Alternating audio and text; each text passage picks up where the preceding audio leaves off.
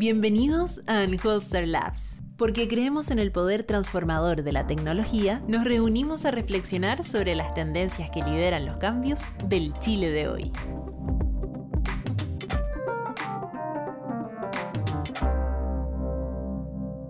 Hola a todas y todos, bienvenido a este nuevo capítulo de Unholster Labs, podcast impulsado para conversar acerca de temas contingentes relacionados a tecnología y datos. En esta oportunidad hablaremos sobre el trabajo de la Convención Constituyente, donde trataremos de entregar una mirada tanto desde los datos cuantitativos como desde el contenido. Nos encontramos hoy con Alberto Cudú. Alberto es abogado y académico de la Universidad Austral y nos acompaña vía Zoom desde Valdivia. Yo soy Cristóbal Uneos, director de Data Science en Holster. Hola Alberto, muchas gracias por acompañarnos. ¿Cómo estás? Hola, Cristóbal. Hola Cristóbal, aquí estamos desde el sur austral, eh, muy contentos de estar acá, así que muchas gracias por la invitación. Qué bueno. Queríamos un poco partir quizás la conversación para los que nos escuchan, situar el trabajo de la convención y tratar de entender qué, en, qué, en qué parte estamos, qué es lo que falta eh, de, del trabajo. No sé si nos quieres contar un poco cómo ves tú el trabajo de la convención. Bueno, yo creo que es una, una convención que ha ido aprendiendo, creo yo, de las dificultades que ha ido enfrentando. Primero, la gran cantidad de tiempo que demoró en crear su propio reglamento y después un poco el apuro y la premura que tuvo por eh, ir generando eh, eh, acuerdos al interior de las comisiones em, con la dificultad que ello suponía para su aprobación posterior en el Pleno. Yo creo que claramente hubo falta de trabajo, falta de coordinación entre las comisiones, eh, que hizo que el proceso fuera a veces extremadamente lento, re repetitivo, eh, costoso, ¿no? Eh, también hubo mucha redundancia, ¿no? O, sea, o, decir, eh, el trabajo a veces de ciertas comisiones repetía lo que se hacía en otras, ¿no? La comisión de principios, la de medio ambiente, versus la gran cantidad de temas que debió tocar la de derechos fundamentales, eh, la misma de sistemas de conocimiento, etcétera. Yo creo que eh, eh, estamos en un, en, un, en un, punto, creo yo, interesante, porque como señaló el convencional Jaime Baza, ya este sábado deberíamos tener, es decir, al finalizar esta semana, deberíamos tener un borrador final eh, y deberíamos tener una idea, ¿no? Así como decimos los académicos, un, el primer borrador de un paper mm. es algo importante, ¿no? Porque uno al, al, menos puede cerrar una primera etapa, pero uno sabe que hay mucho paño que cortar, más aún cuando se trataría de un artículo o, o de un texto que no está escrito a, a dos manos, sino que a, a, múltiples manos, ¿no? A cientos de manos. Entonces, estamos en esa etapa en donde tiene que empezar a operar eh, el trabajo de estas diversas comisiones, la de armonización, ¿cierto? Eh, la, de, la de transitorias y la de eh, preámbulo, que espero no cometan los mismos errores que se cometieron antes, ¿cierto? Esta como suerte de descoordinación, pero que también es entendible porque es un proceso que nunca habíamos tenido. Em, y claro, es fácil hoy en día decir qué se hizo mal mirando hacia atrás, pero bueno, estamos donde estamos y y creo que es importante, ¿no? Una etapa que se cerró, está más o menos cerrada.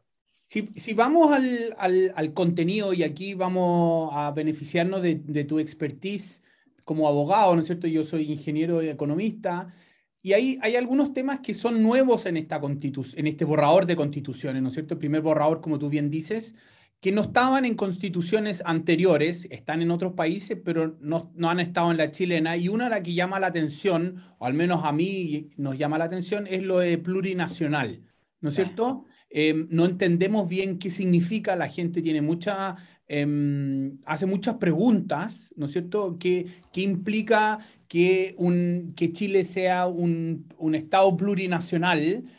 Cuáles son las implicancias en la práctica, en el día a día para las personas y en la manera como concebimos el Estado y los servicios. Entonces, si nos puede ayudar a, a tratar de entender y, y, explicar qué significa lo de Estado plurinacional, te sería súper útil.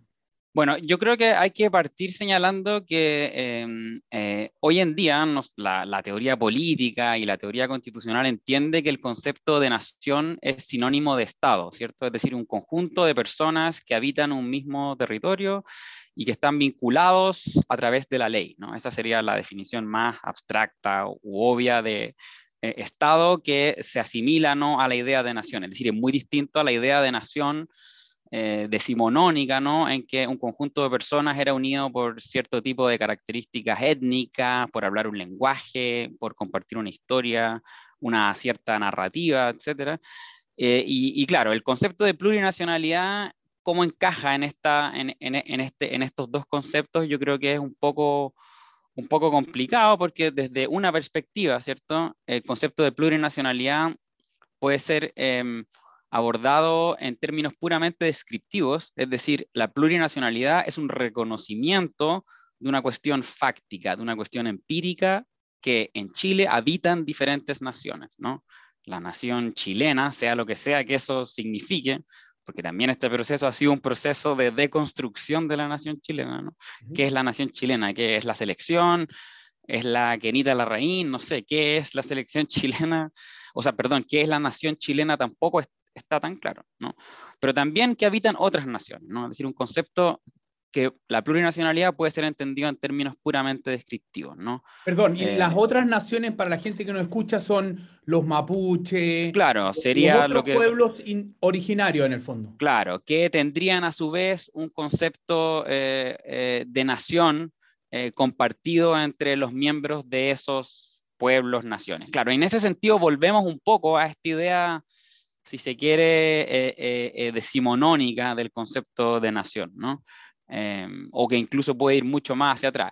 Y eso, claro, em, es complejo para una, una, una tradición que, como la alemana, por ejemplo, que nos había legado este concepto del patriotismo constitucional, en que en el fondo nos invitaba a dejar atrás nuestras identidades nacionales como el criterio que nos va a vincular de modo que nos vamos a vincular, por ejemplo, por el reconocimiento de ciertos derechos fundamentales, ¿no? que eso va a ser el criterio de cohesión social.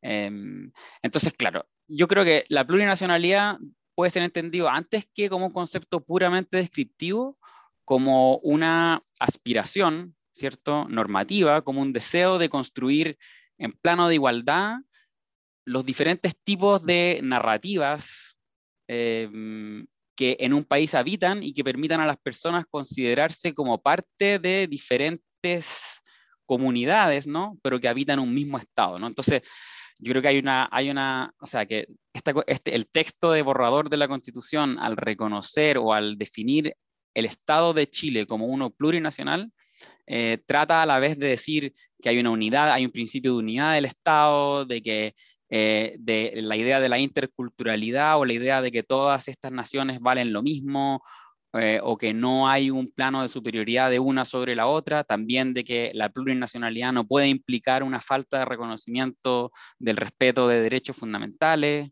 etc. Yo creo que puede parecer muy innovador, pero es un concepto que además tenemos que ir construyendo em, en la práctica, ¿no? Entonces, en ese sentido, es un concepto que más nos invita a nosotros a un poco, eh, con este concepto que está tan de moda, ¿cierto?, de la deconstrucción, a pensar, bueno, ¿qué es lo que ha sido Chile? También estos, los procesos constituyentes son oportunidades en que los países van eh, eh, repensándose, en que van reflexionando sobre los vínculos, ¿no?, que unen a los ciudadanos. Entonces, yo creo que la plurinacionalidad es algo que ya existe eh, en, muchos también órganos internacionales. Se habla ¿no? de la idea de que los estados deben reconocer este tipo de reclamos como eh, un reclamo de distinto tipo, ¿no? Del que hacen otros grupos que eh, por ejemplo, invocan la injusticia o, invocan cierto, la mala suerte eh, como un criterio de justicia distributiva. ¿no? Es decir, el reclamo, por ejemplo, de los pueblos indígenas sería de distinto tipo que el reclamo, por ejemplo, de las minorías sexuales, en ese sentido. Entonces, el concepto de plurinacionalidad yo creo que es un concepto que, antes que eh, puramente descriptivo, es un concepto aspiracional, ¿no? como se le llama en otras partes del mundo, que aspira a que nos podamos entender entre personas que habitamos comunidades diferentes, pero que aspira a que nos podamos entender ¿no? en un ah, plano de igualdad. Y en, eso, y en ese plano de igualdad, tratando de entender también y tratar de explicar un poco los otros cambios que vienen en, en este borrador, uno de los cambios grandes que yo veo al menos, y eso puede ser parte de, desde el desconocimiento, es en el sistema justicia, ¿no es cierto? Porque el sistema justicia, reconociendo esta plurinacionalidad, dice, mira, van a haber, van a haber em, no sé cómo el, el término técnico, ¿no es cierto? Pero van a haber tribunales específicos de, como tú decías, de los chilenos y de las otras em, naciones que después se integran o hay una Corte Suprema que determina, que trata de hacer que estos sistemas paralelos sean consistentes. ¿Estoy, ¿Estoy explicándolo bien? Sí, sí, o sea, yo creo que es una idea de lograr incorporar dentro de un gran sistema de justicia eh, em, formas de resolución de los conflictos eh, que, por ejemplo, estos pueblos originarios han eh, desarrollado, en algunos casos han perdido y tiene que dárseles un tiempo de reconstruir estos sistemas de normas, ¿no? que a veces están perdidos porque muchas veces obedecen a prácticas consuetudinarias o a la costumbre.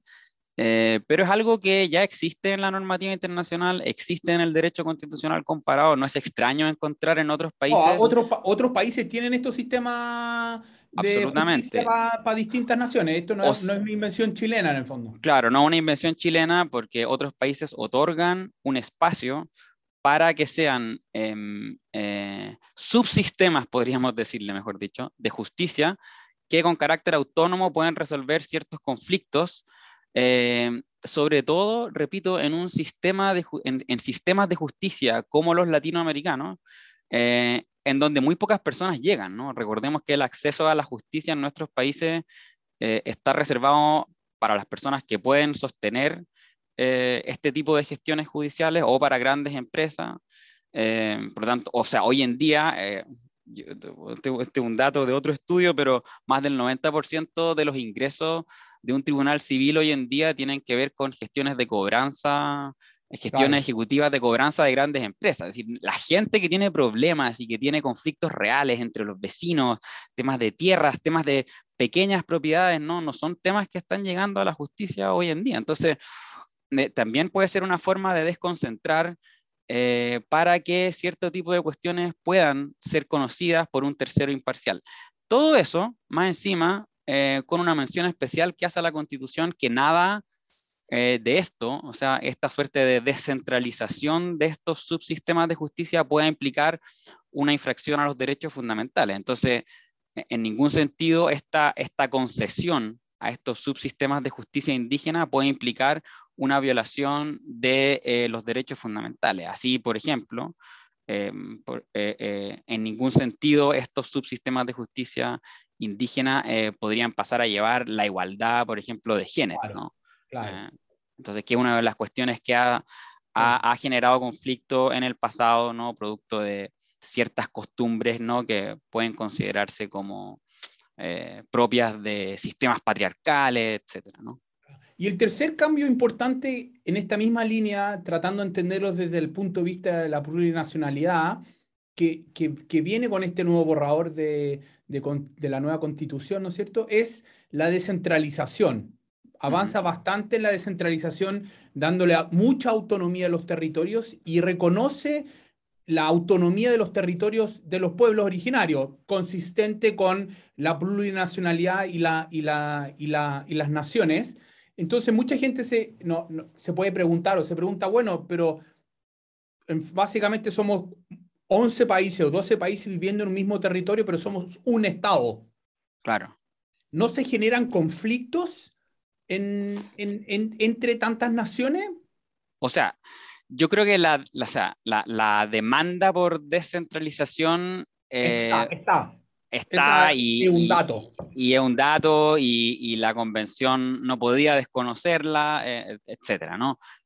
de hecho, perdona, si tú me permites, déjame compartir una imagen a propósito de que estamos hablando de esto y la importancia de este tema es estas son la eficacia de las comisiones según las votaciones. ¿ya? Entonces yo tengo las siete comisiones Y de todas las votaciones que han habido hasta el sábado, ¿cuántas fueron aprobadas, rechazadas o vuelven a la comisión? Y las dos comisiones mm. que van punteando en términos de aprobación son formas de Estado, que casi la mitad de las votaciones se aprobaron en el Pleno, y justicia. Entonces, si yo miro como nivel de consenso cuántas se han aprobado, justicia y forma de Estado están por lejos del resto. Entonces, si yo soy un, alienígena que de repente llega a Chile, esta tabla, digo, en justicia y forma de Estado había más consenso de qué hacer que en derechos fundamentales o medio ambiente. Piensa tú que la diferencia entre medio ambiente y forma de Estado es, el, es más del doble. Sí, más del doble. Claro, yo creo que eso se explica por esta, esta demanda de descentralización que era muy transversal, ¿no? Y ahí e, es, bien, es bien sintomático que, por ejemplo, ya las comisiones de descentralización que habían sido convocadas en el pasado habían generado hartos niveles de acuerdo entre personas de distintos sectores políticos, ¿no?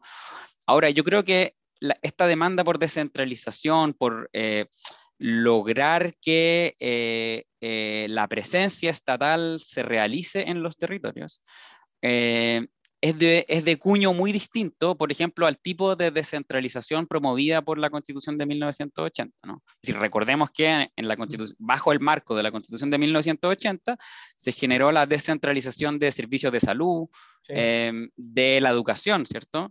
Que dependía en parte de las municipalidades y que generó también estructuras muy segregadas considerando que los ingresos de las municipalidades son muy distintos, por ejemplo, vía contribuciones, vía patentes comerciales. ¿no? Eh, pero esta, esta descentralización de nuevo cuño, si uno ve el texto de lo ya aprobado por el Pleno, es una que es casi obsesiva en repetir, y lo, lo, dice como en cuatro o cinco ocasiones, que esta descentralización o esta vuelta a los territorios ¿no? no puede implicar, por ejemplo, una merma en la igualdad o en la ah. universalidad en el acceso a los servicios públicos, ¿no? O que esto no puede implicar una erosión de la igualdad y la no discriminación en el ejercicio y en el goce de derechos fundamentales. Por ejemplo, mandata que las estructuras de gobernanza territorial, ya sea a nivel regional, ya sea de la comuna autónoma o de las entidades territoriales indígenas, tienen que estar vinculadas por eh, los derechos fundamentales. Entonces, yo creo que hay como una suerte de, de trauma, ¿no? Eh, con, lo, con el, proceso de descentralización de 1980. ¿no? Si, si, lo quiero en, parafrasear como más ingeniero economista, la descentralización de 1980 es en base al input, cuántos recursos yo te doy, ¿no es cierto? Que tú puedes generar. Y la descentralización de esta nueva constitución es en base al output, que los derechos fundamentales que yo voy a proveer o que quiero proveer tienen que ser los mismos en todo el territorio. Claro. No sé si estoy entendiendo bien. No, no, no, súper bien, súper bien. Jurídica de, de, de, esta forma de, de entender la descentralización. O sea, súper bien, porque yo creo que eh, la, la, constitución de 1980 estaba muy influida además por doctrinas que estaban de moda en ese momento, ¿no? que eran las del New Public Management, es decir, que la gestión de estos asuntos es mejor a nivel local. Y si bien parte de eso inspira el proceso de actual descentralización, ¿cierto? De que los territorios conocen de mejor manera cuáles son las necesidades, eh, cuáles son las preferencias, cuáles son las formas de participar a nivel local, también eso no puede llevarnos a que se generen los, eh, los resultados de segregación que nosotros vimos a nivel de la salud primaria, a nivel de la, de la, de la educación, eh, etcétera. Entonces, yo creo que, claro, hay una preocupación más por el output. Eh, y, y también creo yo porque ese proceso de descentralización cuente con instancias de participación. Y yo creo que eso también hay una, hay una preocupación bien, bien potente de que esta vuelta o, que estas estructuras de gobernanza a nivel local eh, deban realizarse con formas de participación. Eh, y eso creo yo es, es, bien notable, va a ser difícil, va a requerir quizás una cultura política también de nuevo cuño, eh, pero es algo que no es tan extraño, ¿cierto?, hoy en día en el mundo, incluso a nivel de la, de la gestión urbana, ¿no? Cuando uno ve, por ejemplo, este nuevo derecho a la ciudad, básicamente eh, es un, un interés por em, procesos de participación en que las personas puedan participar eh, de estos procesos de urbanización que son tan complejos, ¿no? asumiendo que, por ejemplo, de aquí al 2050, más de dos tercios de la población mundial van a vivir en zonas urbanas y mm. que eso requiere hacerse cargo de todas las externalidades negativas, ¿no? de la basura, la, el agua, la contaminación, la movilidad, etcétera, ¿no? y todos esos temas eh, em, eh, requieren ¿no? una preocupación de cómo quizás realizar estos derechos fundamentales que se ponen a nivel tan abstracto en el nuevo catálogo, de cómo realizarlos en la ciudad, en los territorios, en la comuna. ¿no? Eh, yo creo que hay algo de eso, ¿no? Hay, hay, hay, una inspiración parecida a lo que pasó en la constitución del 80 en ese sentido de descentralizar porque los territorios saben de mejor manera lo que les pasa. Eh, pero con esta obsesión porque el output ¿no? no genere eh, desigualdad, no genere segregación, eh, no genera arreglos totalmente desiguales, ¿cierto?, entre una comuna del distrito 10 o el 11 versus una comuna rural de la, de la, región de los ríos, ¿no? Por ejemplo. Te, quiero llevar a otra, a otra discusión en el sentido de que hemos hablado, hemos hecho mucho el énfasis de lo que quedó en el, en el, en el borrador, ¿no es cierto? Porque claro, esa es la constitución que nos va a regir en el caso que sea aprobada, pero quedaron muchas ideas en el camino, ¿no es cierto? Déjame compartir y tratar de motivar esta siguiente parte de la conversación.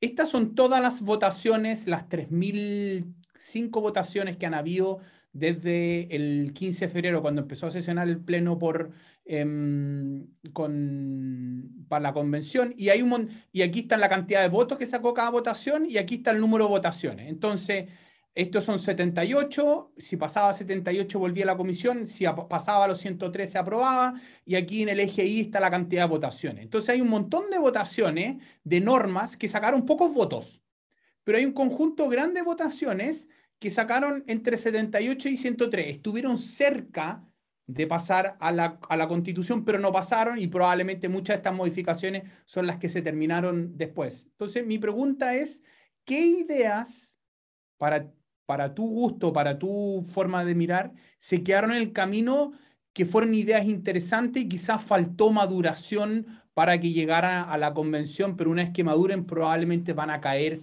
en alguna próxima em, modificación. A ver, ¿qué, o sea, yo creo que... ¿O qué discusiones, cosas que no alcanzaron a quedar, que te parecieron que hubo cosas interesantes que salieron en la discusión, pero que no generaron el consenso para requerir los 103 votos. No tiene que ser una idea en específico, puede ser algo más general o específico. Yo quizá, bueno, yo, eh, yo extraño, aunque todavía está, está en veremos lo que pasa esta última semana, eh, pero una, una concepción mucho más robusta del servicio civil, ¿no? Eh, me habría gustado. Es decir, eso creo yo que era una, es una cuestión bien transversal, genera un acuerdo políticamente muy amplio, pero además que Em, se adecua a las demandas de la ciudadanía, ¿no? Por eh, esto como demanda de anticorrupción, de que los políticos... No, para la gente que no, escucha y no entiende, el servicio civil es la entidad que regula o que ve las contrataciones del Estado. Exactamente, el acceso, el mantenimiento y el eventual, ¿no? la eventual salida, ¿no? Claro, eventual despido de funcionarios públicos. Y en ese sentido, claro, eso podría haber sido, es una cuestión de interés constitucional, ¿no? es una cuestión evidentemente de interés constitucional, ¿no? porque la idea es que los gobiernos no puedan ir cambiando esta, esta, esta gran estructura de acuerdo con la contingencia política, eh, pero bueno, yo creo que, yo creo que en general yo, yo, yo, miraría este tipo de cuestiones al revés, ¿no? Yo, e, esta, este, este gráfico que es súper interesante, ¿no? Porque nos, nos, muestra ciertas cuestiones que quedaron en el camino eh, y que contaron con un apoyo relativamente mayoritario, ¿no?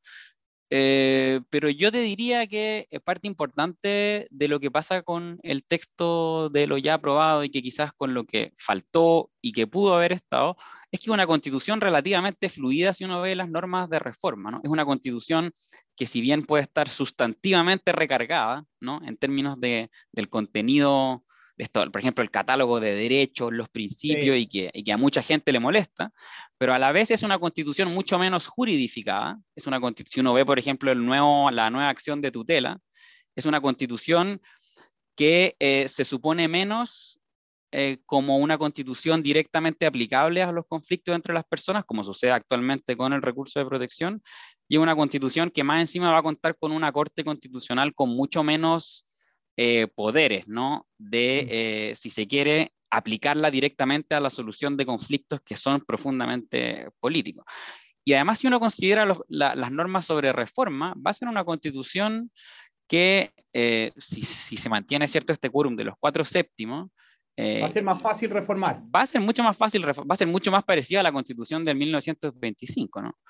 Que entre sus eh, normas sobre su propia reforma incluía un quórum cierto de ley calificada y que permitió una relativa adaptación eh, en el tiempo, ¿no? Es decir, eh, hasta, hasta, 1973 eh, eh, o sea, ni, ni, ni Frei Montalva ni Allende, por ejemplo, pensaron en la constitución como un obstáculo, ¿cierto?, a sus programas políticos, ¿no? Y hoy en día, si bien tenemos otra concepción, asumimos que la constitución supone ciertos límites, esta va a ser una constitución que creo yo tiene muchas más posibilidades de generar procesos de reforma cuando nos demos cuenta de que quizás, por ejemplo, el Consejo de Justicia no está funcionando tan bien o que esta estructura de descentralización podría coordinarse de mejor manera. Y por lo tanto, bastando el quórum que hoy en día tienen las leyes orgánicas constitucionales, eh, las leyes sobre educación, ¿no?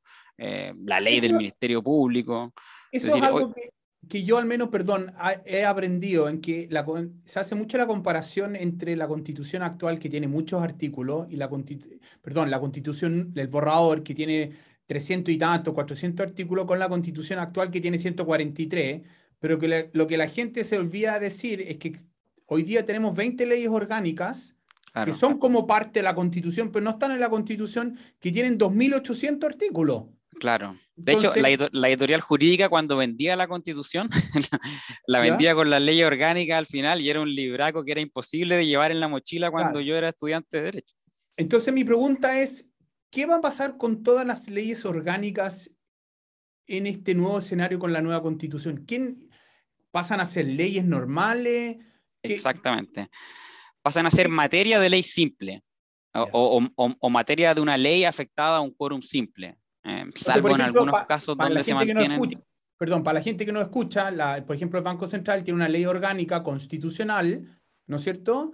Que algunas de las materias de la ley orgánica hoy día van a quedar en la nueva constitución y las otras materias que no quedaron en la constitución quedarán en una ley normal. Eso es lo que me estás diciendo. Exactamente, exactamente.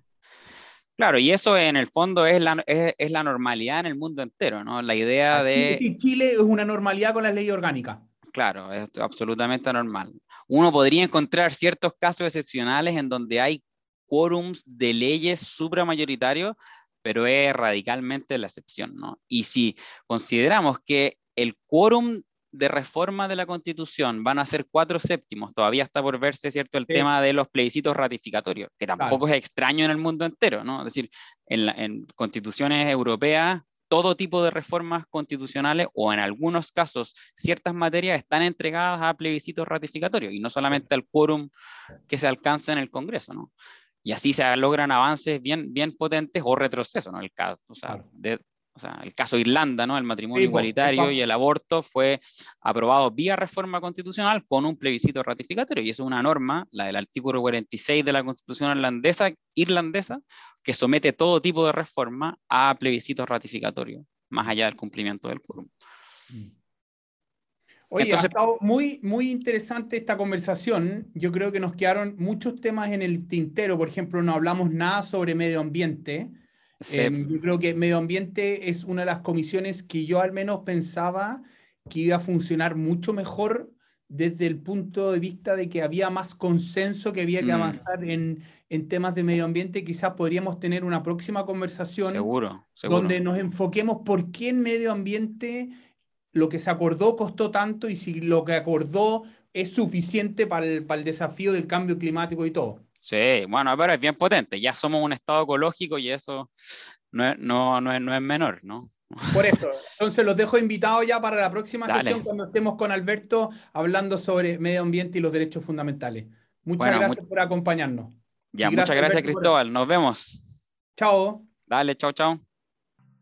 Anholzer Labs es el punto de encuentro de distintas miradas que constituyen el ADN de una empresa que construye soluciones exitosas e innovadoras en base a Data Science, Data as a Service y desarrollo de software a la medida.